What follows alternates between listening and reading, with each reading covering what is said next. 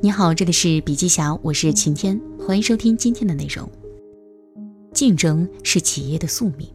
第四次经济普查显示，在中国，每一天五百一十八万部手机、八万辆汽车、八十四万台微型计算机、三百五十九台工业机器人从生产线上亮相，每一天一百九十七亿元的商品在网上售出，一点一亿件快递发往全国。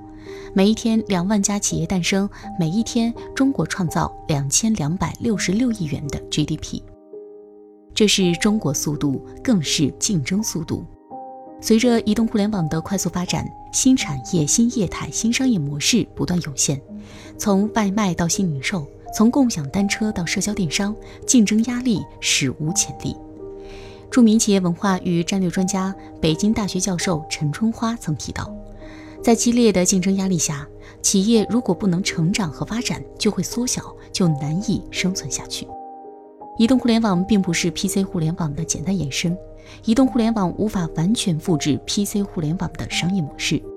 马化腾就认为，移动互联网才是真正的互联网，它像电一样改造着各行各业。那么，各行业究竟如何去改造，又由谁来改造呢？这依然是个令人迷惑的问题。但是每一个企业都在试图去寻找适合自己也符合趋势的答案。大企业凭借着雄厚的实力，在世界舞台上快速站稳脚跟。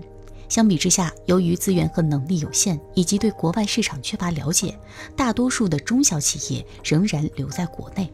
那么对于这些企业而言，哪怕是在国内，企业规模越大，竞争越游刃有余；规模越小，常常危机四起。有关调查就表明，中国的中小企业的平均寿命由以前的五点七年缩短到现在的二点四年，竞争越来越残酷，时代的不确定性、复杂性越来越明显，中小企业的发展岌岌可危。那么，如何破局，助力中小企业的发展，已经成为不可忽视的时代命题。首先，中小企业缺钱，喊渴的中小企业不在少数。钱荒是中小企业目前面临的一个普遍而严峻的现实问题。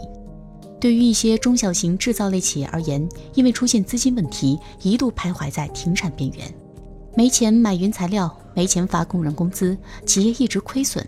但是为了稳住客户，不让工人流失，即使亏损也不能停工。原因就是，如果停工，将来连翻本的机会都没有。但是缺钱，倒闭。就成为了他们的结局。缺钱这道硬伤导致技术更新跟不上，迭代速度赶不上淘汰速度，势必只能越落越远。第二就是中小企业缺人，人对了，企业就对了。在当今知识经济时代，人才对于企业的生存和发展起着至关重要的作用。特别是对于正在高速成长的中小企业而言，人才已经成为企业发展的重要推动力之一。但是人才短缺成为了制约中小企业发展的瓶颈。首先是得人难，得九零后更难。如今企业中九零后员工占比越来越高。从九零后的特征来看，他们追崇标新立异，崇尚自由自在，他们更强调自我主张，注重自身的职业发展。同时呢，他们充满创造力，追求创新，敢于挑战。但是呢，因为中小企业规模相对较小，实力较弱，待遇一般，而且呢，个人发展空间较小，往往不是九零后择业的第一选项。第二就是用人难，用好用的人更难。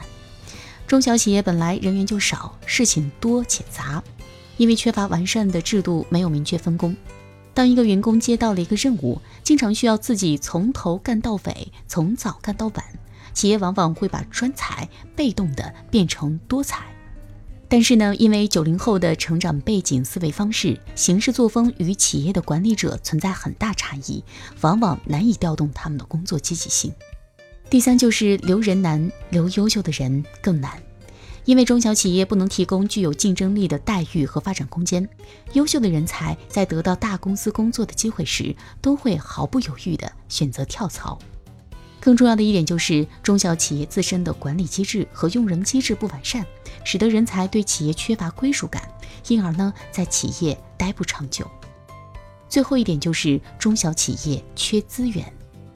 缺钱、缺人、缺资源的问题已经在时刻考验着中小企业的创始人们。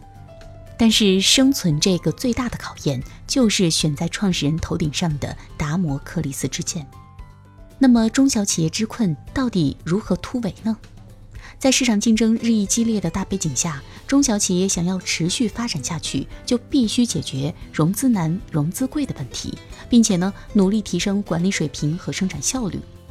近年来，为了促进中小企业健康发展，国家也颁布了一系列减税降费的政策，来减轻企业负担，从而优化中小企业的发展环境。但是呢，即便是这样，中小企业依然很多都解决不了资金的硬伤。近年来呢，我们关注到众多银行等金融机构参与到助力中小企业融资难、融资贵的行动中来。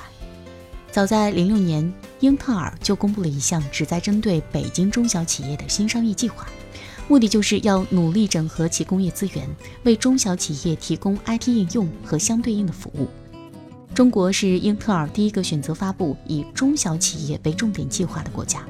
那么今年，英特尔跨界联合微众银行和 BOSS 直聘，意在从三个方面助力中小企业的发展难题。首先，第一个就是提升中小企业的高效生产力；第二就是拓宽中小企业的财力；第三是补给中小企业的人力。当竞争已经成为不可避免的现实，任何一个企业都想要在竞争的赛场上越跑越快，而最终决胜而出的，除了那些埋头苦干的企业，更是那些善于运用资源的企业。最后呢，我们来说一说对中小企业的发展思考。企业的成长需要竞争的洗礼，中小企业想要不断的壮大，有必要对自己下手。所以第一点就是需要找到差异化，企业如果没有差异化，很难在市场立足。第二就是增强管理能力，管理者之所以成为管理者，是因为他们既要有宏观眼界，还要具备微观视角。是否达到了目标，是否完成了任务，已经不能成为检验管理的唯一原则。第三就是借助互联网的力量，中小企业必须拥抱互联网，打开自己的思想，真正的去投身拥抱新技术，借助现代化的移动互联网、大数据、物联网、云计算等工具来拓展市场。最后呢，我们想说的是，关注中小企业就是关注市场竞争中不可或缺的一部分，助力中小企业就是在助力中国商业。好了，今天的内容分享就到这里，感谢收听，我们明天见。